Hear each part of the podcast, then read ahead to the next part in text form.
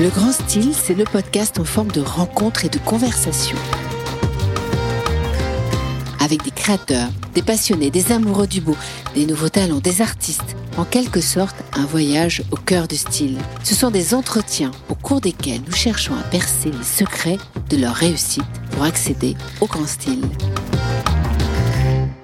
Aujourd'hui, je reçois Daniel Chic, ou l'art de la rencontre, entre le Mali et Paris, entre Demba et Mathieu. Daniel Chic a plus d'une passion dans sa besace, mais une plus vivante que les autres, et que chacun lui reconnaît. L'art, la peinture, la sculpture et la déambulation dans les musées. Mais aussi l'art de la conversation qui lui est propre, avec un style bien à lui. Daniel Chic, que je reçois aujourd'hui, nous embarque au cœur de son premier roman, Le Grand Baobab Bleu, aux éditions Albin Michel. Mais je dirais plutôt dans le cœur des hommes, ceux qui n'avaient rien pour se rencontrer et qui pourtant sont unis par un même amour. Une histoire comme un conte qu'on aimerait vivre pour de vrai, rien que pour soi. Rien que pour nous aujourd'hui, nous avons Daniel Chic. Au fait, Daniel, c'est une histoire vraie? L'histoire du roman? Oui. Non, mais vous croyez que je vais répondre à une telle question? Alors déjà, je rappelle, le grand baba bleu, Daniel Chic. J'ai eu des frissons, j'ai souligné, j'ai recommencé, j'ai presque pleuré. C'est une histoire vraie ou pas? Alors. Cette rencontre La trame de l'histoire. C'est-à-dire la rencontre totalement accidentelle entre un jeune malien Peul, qui vient d'un village où il n'y a rien, que du sable, de la chaleur et de la pauvreté. Et un bourgeois parisien un peu fatigué par la vie, qui a eu des blessures, qui en a marre, qui a souffert, qui a perdu un fils. Ben non, j'ai pas perdu un fils, mais disons que le bourgeois euh, érudit, c'est un peu moi. Et le jeune homme dont je vous ai parlé, oui, il existe. Et comme c'est un des chapitres du livre, je l'ai vraiment rencontré tout à fait par accident, dans un appartement, chez un copain où je pensais qu'il me présenterait ses bonnes copines bourgeoises assorties à leur canapé, etc. Et en fait, euh, ce, copain m'avait dit, tu, tu vas comprendre en venant chez moi, pourquoi on se voit plus? Donc je suis allé. Et, puis, et, dans cet appartement, il n'y avait pas de, gens que j'imaginais, il y avait que des réfugiés. Et moi, les réfugiés, Sandrine, c'est des sujets qui me préoccupent, qui me passionnent, mais je ne les vois qu'à la télé. Et là, sur les canapés, dans, les couloirs, ouais, mais je vois et j'entends des réfugiés et j'entends des gens raconter des histoires qui me prouvent que quand on quitte son pays, c'est vraiment qu'on est très très malheureux, hein, quitter sa terre, etc. Et j'écoute un jeune homme qui me raconte une histoire abominable, Mali, euh, des drames très personnels, la montée de l'islamisme, etc. Et puis à un moment donné, j'en peux plus moi parce que j'ai rien à raconter par rapport au calvaire que j'entends assis autour de moi. Et je me dirige vers une bibliothèque parce que cet ami en question collectionne des livres et je vois un livre que je ne connais pas consacré à Picasso. Et tout ça, ce que je vous dis est vrai. Hein. Euh, et je regarde la tranche du livre, et puis je vois quelqu'un m'imite à côté de moi. C'est-à-dire, vous savez, penche la tête pour essayer de savoir qu'est-ce que regarde le blondinet là. Et la voix dit, qui est Picasso? Et je me retourne et je vois le jeune homme qui m'a raconté juste avant son incroyable destin, le Mali, trois ans d'errance, être esclave en, Libye, avoir coulé euh, dans la Méditerranée. Donc bêtement, je lui réponds. Euh, je vais pas te raconter qu'est Picasso, c'est une espèce de dieu maître ogre, parce que ton problème c'est vivre, c'est avoir des papiers, c'est manger, c'est dormir. Et il me répond, mais j'ai aussi le droit de rêver. Et c'est le début de notre histoire. C'est-à-dire que, eh bien, je lui raconte qu'est Picasso. Et puis, on se retrouve au musée Picasso. Et puis après, lui et moi, on s'aperçoit que notre refuge, nos havres de paix, ce sont les musées et les tableaux. Et puis après, il y a le roman euh, le roman, c'est des tableaux qui vont changer la vie des deux, c'est des histoires entre eux. Mais d'ailleurs, j'ai pas du tout envie de vous dire ce qui est vrai ou pas vrai. Ce qui est vrai, sûr, je viens déjà de vous le confier. Non, mais c'est joli hein, parce que c'est votre passion. Euh, à la fois les rencontres, vous l'avez dit. Euh, les rencontres, les mots, la déambulation dans les musées, la déambulation aussi dans la conversation. Vous aimez l'art de la conversation, donc ça doit être un moment fabuleux de rencontrer quelqu'un que vous pouvez initier à l'art, qui est votre passion première c'est formidable de rencontrer quelqu'un qui ne vous ressemble pas.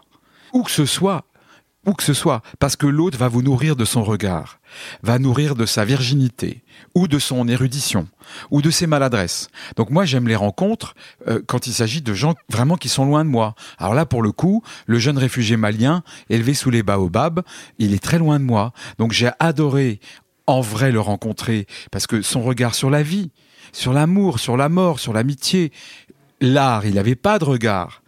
Mais après, il a très vite eu un regard et tout s'est inversé. C'est ce que raconte aussi le livre. C'est que quand vous êtes hein. avec quelqu'un devant une œuvre, mm. je vais vous dire ce que j'en pense. Vous allez être dubitative et puis vous allez me dire mais moi je vois ça, Daniel, dans le livre. Et moi je vous dis bon, enfin Sandrine, il n'y a pas du tout. Et on va commencer à discuter, on va débattre. Et en fait, eux, leur, leur, territoire de débat, mais surtout de rencontre, c'est l'art et les musées parce que c'est loin du monde réel. Vous décrivez par exemple très très bien euh, l'acrobate à la boule, qui est une, un, un, vrai tableau de Picasso. Un hein, vrai tableau de Picasso de 1905. Et euh, moi j'aime beaucoup euh, cette métaphore de l'acrobate errant où Demba se retrouve dans son errance. C'est franchement de la pure littérature, c'est très beau. mais aussi cette amitié parce que dans ce tableau, il s'agit de deux personnages.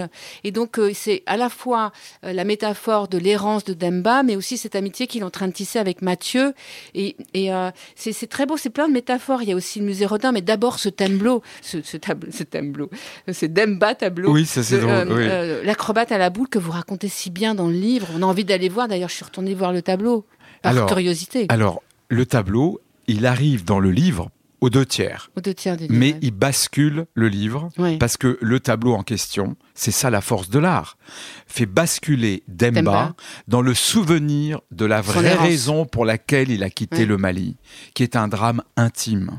Et c'est là que la, la, force des tableaux, c'est qu'ils peuvent vous amener très loin devant vous ou à l'intérieur de vous-même. Et il y a certains tableaux qui vous mettent en nostalgie, ça s'appelle aussi la mémoire involontaire que raconte Proust. C'est-à-dire, vous savez, vous faites des choses, vous, il y a une odeur et ça vous transporte ailleurs, dans votre histoire, drôle ou pas drôle, émouvante ou dramatique. Lui, il C'est la réminiscence, c'est la fameuse réminiscence de la Madeleine. Voilà, ben exactement. Sauf que lui, il se retrouve, tous les deux se retrouvent devant un tableau. Il y a Mathieu, le blondinet critique, qui voit toutes les couleurs que met Picasso dans ce vrai tableau. Et puis à côté, Demba, il est plus là. Parce que lui, ce qu'il voit, c'est un acrobate qui a mal à sa nuque. Il ne voit que la nuque de l'acrobate. Et tout d'un coup, il a mal à sa propre nuque. Parce que le tableau réveille en lui des souvenirs enfouis. Et c'est ça la force de l'art. Et après, je ne peux pas vous en dire plus parce que, effectivement, le tableau va bousculer le destin de, Demba, et de Mathieu. Et on peut pas dire plus que ça parce que mm. c'est la partie très romanesque du livre. Oui, c'est vrai, c'est vrai. Mais euh, justement, vous parlez de Proust dans, dans, dans, le livre. Vous, enfin, vous dites que euh, c'est une citation d'André Malraux l'art est le plus court chemin de l'homme à l'homme. Je ne connaissais pas cette situation. Je la connaissais en anglais d'un autre auteur euh, qui parlait de la poésie, qui était le plus court chemin de l'homme à l'homme aussi. Bah, c'est pareil. Voilà, c'est pareil, l'art, la poésie. Et je trouve que dans, dans, ce que vous faites, vous êtes un intervieweur depuis toujours on connaît euh, votre sens euh, de la critique et de l'interview, euh, votre espièglerie. Et là, dans ce roman, vous allez un peu plus loin parce que non seulement c'est un roman, mais c'est en foi, je, l'ai dit au début, un conte.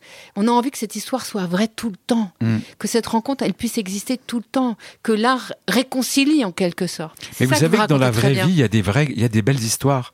Ça existe. Dieu soit Et c'est pour ça que je me suis, j'ai voulu écrire le livre, en partie vrai, en partie pas. Mais l'idée, c'est quand même de raconter que des gens différents peuvent se rencontrer, se fusionner grâce à l'art, fusionner leur solitude, leur détresse. Et je crois que raconter une belle histoire par rapport à tout ce qu'on voit en permanence à la télé, où ce sont que des questions de rupture, le communautarisme, la guerre, on se casse la figure, on sait plus pourquoi, les gens, j'exagère, mais les gens sont tués dans la rue, les gens ne se parlent pas, ils peuvent pas se voir puisqu'ils regardent leur portable. Et là, j'avais envie de raconter une histoire toute simple de deux individus qui n'ont aucune raison de se rencontrer, qui se rencontrent parce qu'ils se regardent. Et ensuite, ah, ils vont dans des musées et ils regardent ensemble, des tableaux. Et après, ils se regardent et ils s'écoutent et ils commentent ce qu'ils viennent de voir. C'est une histoire belle, vraie, hyper réelle. Mais c'est aussi ce livre, et vous m'avez pas posé la question, Sandrine, pardon, mais je pense que c'est un livre très politique au sens que je, voudrais remettre l'humain au cœur des choses, du, livre en tout cas. Et je trouve que dans cette société, l'humain n'est plus sacré et n'est plus au cœur de l'humanité, ce qui cause les problèmes que vous constatez euh, c'est pour ça que je vous ai dit. Parce que c'est tellement beau ce que vous venez de dire. Et eh ben je dis, je réponds à ce que vous disiez, et, c'est qu'un conte, c'est ça, c'est une belle histoire qui finit pas bien, plutôt, et c'est le cas de ce livre. Mais elle est, elle est un peu vraie l'histoire, donc je peux vraiment dire, mais oui, les belles histoires, ça existe. Il faut juste y croire, ne pas avoir peur de l'autre. Voilà, parce que le livre, je pense que c'est aussi un hymne à la tolérance. Parce que mine de rien, ce sont deux individus qui ne, ne devraient pas se parler, ne devraient pas se croiser, se rencontrent grâce à Picasso, se fréquentent grâce au musée et vont s'apprécier intimement malgré leur immense différence. Vous dites euh, à un moment donné, j'avais souligné, euh, Mathieu vient du monde des mots, d'Emba, de celui des non-dits. J'adore ce, ce moment, c'est-à-dire que les non-dits, c'est des mots euh, aussi en, en silence, Mais bien enfouis. Hein. mais bien enfouis. Ouais. Et c'est cette rencontre des mots et des non-dits, et, et ce moment où ça va basculer justement à la fois euh, devant un tableau de Picasso, mais aussi devant un autre grand personnage, euh, puisque vous aimez la sculpture, qui est Rodin, où j'aime beaucoup Demba, qui se pose la question de savoir pourquoi les sculptures n'ont pas de bras. Et je me dis, mais c'est vrai. Mais oui. Quand on n'a jamais vu une sculpture de Rodin, on, peut- on a le droit de se... Ou, d'ailleurs, ou pas tête. ou pas tête, Ou, ou... deux, euh, ou deux jambes qui sont les mêmes. Oui, Mais ce qui est génial, c'est que c'est pour ça que attention, hein, c'est pas un livre où vous avez le, le savant euh, 50 ans euh, blondinet euh, qui est né dans les musées et qui, qui raconte et qui dit ce qu'il faut voir au jeune homme qui vient de loin. C'est que justement au musée Rodin, tout d'un coup, Demba, devant les sculptures de Rodin, il pourrait être désabusé. Il manque des têtes, il manque des bras. Et ben lui, il adore ça. Et notamment, il il est perturbé quand même oui, par ça. il est perturbé et puis tout d'un coup il dit mais Rodin, je comprends Rodin. Par exemple, la sculpture L'homme qui marche, ce sont que deux jambes et un bout de buste. Oui. Ben, normalement, on devrait se dire il manque quelque chose. Mais lui, Oui. en fait, ça lui rappelle ce qu'il a été. Que des jambes pendant des années qui marchent. Ah, c'est magnifique dans ce que vous racontez. Oui. Et Rodin, Oui. quand il veut vous raconter un homme qui marche sans savoir vraiment où il va, Il a perdu eh la ben, tête. eh ben, vous n'avez pas besoin de montrer la tête. Vous n'avez pas besoin de montrer Oui. ses bras, parce que l'homme qui marche se résume à deux jambes qui avancent, on ne sait pas vers où. C'est ce qui est arrivé aux réfugiés. Donc lui, quand il voit ces deux jambes sculptées Ouais, par Rodin, il voit, les, il voit aussi Mais les comment ça siennes. vous est venu à la tête tout ça, puisque vous avez perdu la tête de Rodin euh, Mais comment Je pose rarement cette question à des romanciers. C'est votre premier roman. hein. Vous avez écrit quatre livres. Ouais, ouais, C'est votre premier roman. Vous êtes un primo-romancier, Comme on dit. comme on dit. Âgé. Primo-romancier. Mais le livre d'avant qui était consacré à Véronique Sanson, qui s'appelait euh, Avec elle, Ouais. c'était très romanesque, romancé et littéraire. Ouais. hein. Là, c'est un vrai. euh, Là, c'est un vrai roman dans la mesure où, où puisque vous posiez la question astucieuse, qu'est-ce qui est vrai, qu'est-ce qui est pas vrai, parce qu'on se pose la question, il y a quand même de, beaucoup de choses imaginées, mais pour raconter quelque chose, pour qu'on croit que c'est vrai. C'est-à-dire que ce que j'imagine, c'est pour soutenir euh, la crédibilité de l'ensemble du livre. C'est bizarre ce que je vous dis, hein. Non, je comprends mais il y a une base réelle, mais c'est pas assez. Et j'invente pour nourrir leur histoire, mais toujours dans le sens de, de prouver que l'histoire, elle est quand même, elle peut être vraie. Je sais pas si j'ai bien répondu Très à la question. Très bien, très bien. Mais quand vous dites d'où ça vient, Vous eh ben, jouez entre les deux mondes. ben quoi. oui. Le Mais, vous- réel et. mais euh, mauvaise nouvelle pour vous, hein. quand on écrit, moi je peux pas vous répondre d'où ça vient. Je ne sais pas. Parce que Rodin, j'ai consacré un film pour France Télévisions à Rodin. Donc évidemment que Rodin invente des corps avec deux fois la même jambe et que personne ne le voit, qui manque des têtes, qui manque des bouts. Je me suis dit, ils vont aller au musée Rodin dans, dans le livre. Donc oui, je connais Rodin. Après, j'invente peut-être la réaction Picasso du réfugié. Pourquoi Picasso? Parce qu'il y a tellement d'artistes. Moi, je suis fascinée par Picasso. donc Oui, mais là, mais- Sandrine, vous me faites aller dans les antres du livre. Parce que quand, le, au début du livre, Pourquoi on est en Afrique et que c'est horrible, et ben oui, pourquoi? ouais. Pourquoi pas Matisse Je vais vous le dire. On comprend très vite que si ce jeune garçon d'Emba adhère, épouse Picasso et ses formes bizarres, ses zigzags et euh, les blessures qu'il y a dans les traits déconstruits, c'est qu'en fait, pendant qu'il était au Mali dans sa case, qui subissait des abominations de son oncle, il se réfugiait en regardant le mur qui est devant lui. Et le mur était zigzagant, blessé et lézardé, comme lui et comme les traits de Picasso. Donc en fait, ça c'est la partie romanesque, mais en fait Demba, quand il, il découvre Picasso à Paris, et qui connaît même pas le nom de Picasso évidemment, il a déjà accepté les formes géométriques et bizarroïdes de Picasso, parce qu'en fait il les a vues dans les cases chancelantes de son village malien. Mais j'adore. Vous avez une façon d'écrire qui est comme votre façon de dire. Hein. On a envie de tourner les pages, vous embarquez. euh, Non, mais c'est vrai, vous avez une façon ouais. d'écrire, votre signature très stylisée, comme une musique un peu. Mais vous savez, quand vous écrivez, enfin moi en tout cas, je dis après. Je- une fois que c'est écrit, retravaillé, Vous je, me, je me le dis pour me dire, mais est-ce que ce mot est pas trop long et pas trop lourd? Est-ce qu'il manque pas un troisième adjectif? Est-ce que là, il faut pas un point pour que je respire et donc le lecteur respire Donc, c'est un rapport avec la ponctuation. Il y a de la ponctuation dans la musique. C'est presque une pièce de théâtre. C'est euh, Un film. ouais. Moi, j'ai- j'y ai vu une euh, mise en scène en tout cas. J'ai oui. vu, euh, euh, oui, une pièce, parce que vous vous souvenez de, ce- de cette pièce euh, rouge euh, un petit bijou au théâtre, qui était un artiste, un peintre très connu, qui s'appelle Roscoe? Roscoe? euh, Je qui- crois, hein. Oui, c'est ça. Rothko. Rothko. Yes, but in English, it's Roscoe. Ok, but it's Rothko. But we are on, on- in France, donc it is Rothko. C'est Rothko, et qui doit peindre ce tableau et peindre, et il a son second qui vient, qui lui apporte de la peinture, et il détruit, il refait. Et j'ai vu un peu ce, ce moment de, de- de théâtre, de mise en scène entre ces deux personnages, devant les tableaux, dans les sculptures, parce que vous, vous pouvez être entré dans un monde imaginaire où pour la première fois on met des mots, euh, euh, comment dire, presque du quotidien sur l'art. Mais vous savez, dans la pièce dont vous parlez, alors je crois que c'est la pièce avec Nils Arestrup. J'ai un doute sur Roscoe qui est dans l'abstraction, qui vous tombe Ouais. dessus comme ça, mais je crois que c'est ça. Oui, ça. Mais ce que vous disiez par rapport à la pièce, il y a une transmission entre le maestro et je sais plus si c'est son assistant. Son assistant. Voilà, dans le livre, tout est transmission. Picasso transmet des émotions à ceux qui regardent ses œuvres. Rodin, c'est pareil. Le jeune réfugié transmet son expérience de la vie à ce bobo parisien qui connaît que Paris Centre. Ce bobo parisien transmet son savoir, euh, lui fait découvrir des musées. C'est que. Qu'est-ce qui nous rapproche? C'est la transmission. Si on ne transmet rien, il ne se passe rien. Nos rapports sont cassés. Les rapports entre les générations, entre les peuples sont cassés. Donc la culture permet la rencontre et c'est la transmission. Et pour moi, le livre, il est beaucoup question de trans... Ils se transmettent leurs émotions, ils partagent leurs expériences et j'essaye de transmettre au lecteur l'émotion que je vous raconte. Donc le mot-clé, vous l'avez presque dit, c'est transmission. Ouais, rencontre. Non La rencontre, c'est la base de la transmission. Ben oui, mais oui. Ouais, Mais à condition, vous l'avez dit tout à l'heure, euh, dans le début de l'interview, qu'il y ait ce moment où on se connecte, où on se regarde. Et c'est vrai que l'art est un premier départ de conversation. Tu aimes ou tu n'aimes pas. C'est beau, c'est pas beau. En fait, déjà, la première conversation. Oui, mais c'est même pas la Quelle question. Déjà, je vais vous dire, moi, j'ai réalisé que tous mes amis et tous mes amours sont liés à des histoires de musées. C'est dans les musées que j'ai commencé à aimer, c'est dans les musées que je me suis dit, Ah non mais cette façon que cette personne a de regarder ce tableau, je, je regarde plus le tableau, je regarde cette personne. L'art, mais on peut parler du théâtre, des musées, du cinéma, quand vous allez là avec quelqu'un, nécessairement, il se passe quelque chose.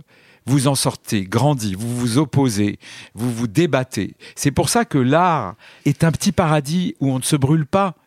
Parce qu'on n'a rien à perdre. On peut ne pas être d'accord, vous et moi, si on va voir un spectacle. On s'en fiche. On va débattre. Vous allez me dire, mais non, la pièce est pas si. Et puis, c'est- pas grave. Ça me permet de comprendre comment vous fonctionnez. Donc, moi, tous les tableaux et les musées que j'ai vus avec ce Demba le réfugié, mais ça m'a permis de le découvrir et de le comprendre dix fois plus que des mots, des mots, des mots. Le partage de l'émotion, c'est la rencontre de l'intime de l'autre. Daniel, vous dites euh, justement dans le livre, dans la langue peul, j'aime n'existe pas. Le, le mot c'est beau existe, j'aime n'existe pas. Mais voyez, mais c'est génial la différence culturelle. Nous, on dit j'aime à tout le bout de champ. Et ben il y a des langues. vrai, on met même le, pouce en l'air. quoi. J'aime votre blazer rouge. On- bon, c'est banal. hein. Mais les Peuls ont une telle modestie, ont une telle construction qu'ils ne disent pas je t'aime. Donc ils vont dire c'est beau. Ben moi, ils me le racontent. Je lui dis mais tu peux pas me dire que j'aime ce tableau. Mais non. Ça veut dire quoi je t'aime? Nous, on n'a pas ce mot-là. On n'a pas cette construction-là. Et il me dit non, nous, quand on aime, on dit c'est beau.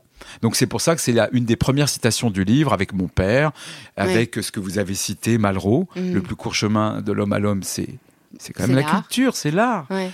Et puis c'est un bel hymne aussi euh, à la puissance de l'Afrique, à cette joie et à cette vérité. Moi, ce que j'ai aimé aussi, c'est ça. C'est-à-dire que j'aime beaucoup moi la vérité. Je trouve qu'on est toujours à la recherche, euh, enfin, en tout cas personnellement, toujours à la recherche de la vérité. Et là, il y a, il y a de la vérité dans, dans, dans cette relation finalement qui se tisse entre ces deux personnages. Elle se tisse euh, au au milieu de l'art qui lui aussi euh, amène sa part de vérité. Il y, a- il y a quelque chose de cette puissance aussi d'Afrique que vous avez voulu raconter, Ouais, j'imagine. mais vous parlez de la vérité. La vérité, elle vient de la souffrance. Elle vient de la douleur. Les deux personnages ont des souffrances très différentes Ouais, qu'on racontera vrai, pas. vrai, Elles ont, ils ont des douleurs. Quand vous êtes en douleur, vous mentez très peu. Ou alors vous cachez votre douleur vraiment parce que sinon c'est insupportable d'en parler. Mais quand on connaît la douleur, la souffrance, la perte d'un proche, oh, on batifole plus, on va vers l'essentiel, on se livre, on, partage. Donc euh, évidemment, euh, les deux personnages en question, ils ont des douleurs, ils ont perdu des choses, euh, et donc ils partagent leur plus profonde souffrance, donc la vérité. Et moi, je vais vous dire, quand je faisais des interviews chez, de gens tellement différents, sur plein de radios, ce qui m'intéressait, c'est d'aller au fond, la vérité. C'est-à-dire, qu'est-ce qui pousse les gens à faire, à agir, à dire, à créer? C'est la vérité, c'est tout. Et dans le livre, euh, c'est deux personnages qui ne peuvent pas mentir tant leurs douleurs sont fortes. Mais attendez, c'est pas un livre dramatique puisqu'il y a l'art qui emballe tout, bien ça. sûr. Non, mais c'est un livre, c'est comme un conte. Parce que le, le fond de tout ça, c'est cette rencontre qui est magique. Et euh, c'est pas du tout un livre dramatique, au contraire, c'est un livre qui donne envie d'aller dans les musées, de vous suivre dans les musées. Moi, j'aimerais être tout le temps derrière vous dans un La petite musée. souris. Ah ouais. mais c'est ça que ça- parce que pour vous, le musée, c'est un lieu propice à tout ça, mais on a l'impression que c'est presque une deuxième maison. Oui, vous. mais plus que jamais. Les musées sont mes royaumes plus que jamais. Pourquoi? C'est beau, mais les musées sont. Mais oui, mais pourquoi? Parce que quand vous êtes Mais dans un musée, quand... eh bien, je vais vous répondre. Quand vous êtes dans un musée, il n'y a pas d'horloge. Normalement, vous regardez pas votre portable. Déjà, vous êtes hors du temps. Alors que dans la vie réelle, vous regardez votre portable. Tout le monde vous rappelle qu'il reste deux minutes, que c'est dans cinq minutes, que que que que que que. Dans Vous un musée, on est hors du temps et on y va pour ça, pour déambuler. Déjà, dans un musée, il n'y a pas de bagarre. Parce qu'il n'y a pas le grand, le beau, le fort, le blond, le noir, euh, la Et petite. comme celui qui se met juste devant l'œuvre d'art Oui, alors que vous bah, êtes en train de la regarder. J'aimerais bien voir euh, l'œuvre plutôt que votre nuque ou votre dos, mais il n'y a pas de bagarre. Oui, oui. Dans la vie, on se bagarre en permanence. Et dans un musée, pourquoi est-ce que mon personnage, euh, je parle de Demba, le jeune réfugié, pourquoi il est tellement heureux dans un musée? Parce qu'il y a que des étrangers. Il y a des grands, des petits, des noirs, des jaunes. Donc lui, il se sent pas visé. Il n'a pas peur. Il n'a pas peur du contrôle d'identité. Il est en paix. Et moi, quand je suis dans un musée, je me sens en paix. Le monde peut s'effondrer. Je suis dans mon monde. Grâce à Rodin ou Picasso ou le Palais de Tokyo ou le- euh, peu importe, euh, je suis plus dans le monde réel qui m'accable, voire me consterne. Par vous plus- agresse. plus le monde m'agresse, plus j'ai envie de me réfugier dans l'art. J'y peux rien, mais l'art, comme je crois que je l'écris dans le livre, répare les deux personnages, et là je peux vous dire, je le mets à mon compte. Moi je suis réparé par l'art, sinon je m'ennuie, ou je souffre, ou je pleure. Et si je pleure, je préfère que ce soit un tableau qui me fasse pleurer que mes mauvais souvenirs. Parce qu'au moins, c'est un homme qui crée, un artiste, une œuvre qui me fait pleurer. Moi, mes souvenirs qui me font pleurer, basta, j'en ai eu. Donc, en fait, le musée, l'art vous déporte de votre. euh, comment dirais-je Moi de, de- de- de vous en boucle. Ouais, de votre surmoi. Oui, ça vous fait vous rencontrer une œuvre, parce qu'il y a un effet miroir. hein. J'aime, j'aime pas, pourquoi. Ça vous... Mais euh, je répète, c'est un beau miroir. Il y a de plus en plus de gens qui fréquentent Mais oui, les musées, on l'a génial, vu, mais euh, oui. la file d'attente, Et des quand il y a des jeunes, grandes des expositions, jeunes. des jeunes. Toutes les expositions sont débordées de monde. Mais attendez, j'ai fait des lectures dans des musées, comme le Petit Palais, il y avait plein de jeunes. Et je me suis dit, ah, c'est pas perdu. Parce que c'est eux qui comptent. C'est eux qui vont amener leurs enfants s'ils en ont. C'est eux qui y retourneront quand ils seront amoureux. Il y a des jeunes dans les musées. Il y a des jeunes dans les expos. Et ça, pour moi, ça me réconcilie avec euh, un peu l'humanité. Parce que je sais, par exemple, que beaucoup de jeunes n'ont pas voté. Je me suis dit, c'est pas possible, on a le droit de vote, ils votent pas. Il y a un On problème. battu pour le droit de vote. Voilà, il y a un problème et tout. Qu'est-ce que c'est que ces jeunes? Et puis, moi, je suis un vieux con. Et là, au musée, il n'y a pas ces questions. Il y a des jeunes, et ça, je suis fou de joie. Et d'ailleurs, je pense que le, livre, il- il- si des jeunes le lisent, puisque le, un des deux héros a une vingtaine d'années, Oui. quoi. Je me dis, ils vont transférer sur Demba, ils vont dévorer les tableaux comme Demba, ils vont aller dans les musées comme Demba, et peut-être que ce livre va conduire les gens à aller au musée. J'aurais pas tout perdu. Parce que j'ai mis quand même trois ans à l'écrire. Ah oui? C'est long. Ouais. C'est long. Écrire, penser, oublier, douter, en avoir marre, recommencer sa phrase, enlever un chapitre. Et si au bout du compte, quelqu'un va dans un musée ou quelqu'un comprend euh, ce que c'est qu'être réfugié ou découvre Picasso grâce au livre, je me dirais que j'ai pas transpiré pour rien. Ah, Alors surtout, euh, moi je suis une grande fan de Picasso et ça m'a donné euh, envie de revoir l'acrobate à la boule que je connaissais mais dont j'avais plus en tête Bah oui. le titre de l'œuvre. Et ça, je trouve que c'est la magie de, de ce livre, c'est que vous donnez envie d'aller dans les musées. Et on rentre De dans les tableaux, avec vous. hein. On rentre dans les tableaux, Ouf. bien sûr. C'est ça Et puis avec cette façon, ce style Daniel Chic, il existe. C'est votre signature. Qu'elle soit euh, littéraire ou qu'elle soit euh, dans votre franc-parler. Euh, vous avez beaucoup parlé très récemment du cas des EHPAD à la télévision et pas que à la radio, partout. Oui, parce que mon père est dans un établissement de personnes âgées. Ouais. Et à chaque fois, vous l'avez dit avec votre franc-parler, vous ne vous y, vous y allez un peu comme dans la tranchée, quoi. Allez hop, on y va, j'y vais, je dis, je dénonce, j'ai pas peur. Mais moi, je crois que j'ai pas peur de la guerre. C'est-à-dire, donc, j'ai pas peur de l'autre parce que l'autre, on le voit souvent comme un ennemi parce qu'on le connaît pas, on le comprend pas. C'est un des sujets du livre. Le livre, bien bah, sûr. C'est le sujet du livre. Mais j'ai pas peur. J'ai pas peur des idées nouvelles. Euh, et, et j'ai pas peur de, de, râler, de râler quand je considère que c'est injuste ou que que ça va pas. Parce que parler, ça fait bouger les lignes. Se taire, jamais. Dans tous les domaines. Se taire, c'est une défaite. Gueuler, quitte à déranger, c'est une victoire parce que ça fait bouger les lignes, ça fait avancer le débat, ça fait avancer le schmilblick, ça fait voilà. Vous avez dû être content des, dernières, euh, des derniers débats politiques alors, parce que ça, ça, ça, bah, ça a parlé là. Hein. concernant euh, effectivement ce, rapport épouvantable qu'on a avec les personnes âgées et, l'abandon et le non-dit et les familles qui se taisent et les soignants qui se taisent, tout le monde qui se tait, le fait d'avoir, euh, oui, dénoncé, gueulé deux fois seulement à la télé, j'ai reçu des centaines de mails hein, et de textos et tout ça, et je me suis dit, bah, j'ai eu raison de gueuler puisque ça fait bouger les lignes. De toute façon, écrire un livre, dénoncer, raconter, je pense que c'est pour faire bouger les lignes. Moi, je pense que j'existe pour faire bouger les lignes, pas pour le ronron. Comme le chien. Et parce que c'est aussi un. Je dis ça parce qu'on a un adorable chien qui est le premier auditeur de cette émission, qui est très vigilant. et, euh, et c'est un livre sur la tolérance. Ben peut-être non. Vous disiez sur l'humanité, sur l'humanisme plus exactement, mais, sur la tolérance. Mais parce que ces deux individus qui viennent de deux continents, de deux histoires, font plus que se tolérer. Ils s'acceptent, ils ont besoin l'un de l'autre. Et ils sont tellement différents. Et puis, vous savez, même aller dans les musées ou vers des œuvres qu'on ne connaît pas, des films, des, ça vous oblige à être tolérant parce que ça vous oblige à vous ouvrir, à être déstabilisé. Donc vous vous posez des questions. Vous mmh. En fait, l'art vous conduit, c'est peut-être idiot ce que je dis, mais à, vous ouvrir. Donc nécessairement être tolérant. Oui. À vous poser des questions. Et eh oui, mais c'est pas un problème. S'ouvrir, c'est et faire tomber vos a priori. Moi, je vais dans des tas d'endroits, je supporte pas ceci, cela, mais je me dis mais pourquoi j'aime pas Ou je discute avec les gens avec qui j'y suis, et puis je ressors grandi de ces débats. Donc euh, oui, enfin de toute façon, pour moi, la tolérance et l'intolérance du moment, c'est le grand sujet. Hein. Mais, euh, l'intolérance, voire l'ignorance de l'autre. Ben ça c'est un vrai problème. Hein. L'ignorance de l'autre. Entre intolérer qui veut dire je, je, ne te tolère pas, mais au moins je t'ai vu. Et il y a l'invisibilité et l'ignorance de l'autre qui est encore. mais la culture, l'art permet à chacun de savoir mieux pourquoi il aime ou il n'aime pas. Et donc, euh, euh, depuis que je suis au lycée, j'ai l'impression que je fais la même chose que ce soit quand j'étais dans le cercle socioculturel du lycée, les dizaines de milliers, je sais pas quoi, d'émissions de radio, les films, les livres, c'est toujours la même chose. C'est essayer que les gens comprennent qu'en apprenant, qu'en découvrant, ils vont sortir grandis et adoucis. Et donc, ils seront moins agressifs avec les autres puisqu'ils seront mieux avec eux-mêmes. Et l'art est, est, une forme de réconfort, même si ça vous déstabilise au départ. Et un homme réconforté, c'est un homme qui est moins agressif et qui est plus tolérant qui peut être réparé. Ben oui. Comme Demba. Comme Demba. Ou Mathieu.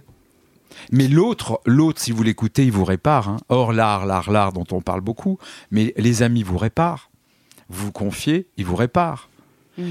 Et l'art vous répare. Vous vous confiez pas, c'est pas pareil, c'est un effet miroir, mais vous vous parlez. Ça répare tout ça.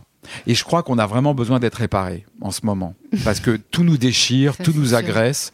Euh, cinq minutes devant la télé, vous en pouvez plus du monde. Hein. Mm. Et cinq minutes dans la rue aussi parfois. Cinq minutes dans la rue, c'est parfois très compliqué. Euh, il y a quand même une, le monde devient de plus en plus agressif et violent, mais probablement en raison de l'ignorance. Je, raconte une anecdote parce qu'elle est tellement, elle m'a tellement fascinée. Hier, je me promenais avec euh, donc Polo, ce petit bulldog français qui ronfle à nos pieds depuis tout à l'heure, euh, et je, croise une dame et qui me regarde, enfin qui regarde Polo, et, et elle me dit comme ça tout de go en me regardant, mais quelle horreur ce chien. Et j'ai été stupéfaite par. Euh, je j'ai pas su quoi dire d'ailleurs, parce que j'aurais dû dire Et toi, Polo, qu'est-ce que tu penses de cette dame J'ai pas osé. J'étais stupéfaite par euh, cette forme agressive euh, de, de juste de croiser quelqu'un qu'elle ne m'avait jamais vu. Elle avait certainement jamais vu Polo, euh, que je trouve le plus beau chien du monde au passage. Mais peu importe, je trouve que cette agressivité elle est Oui, mais permanente. vous comprenez, je pense que cette femme qui vous a dit euh, ton Quelle chien est horrible, c'est pas ça.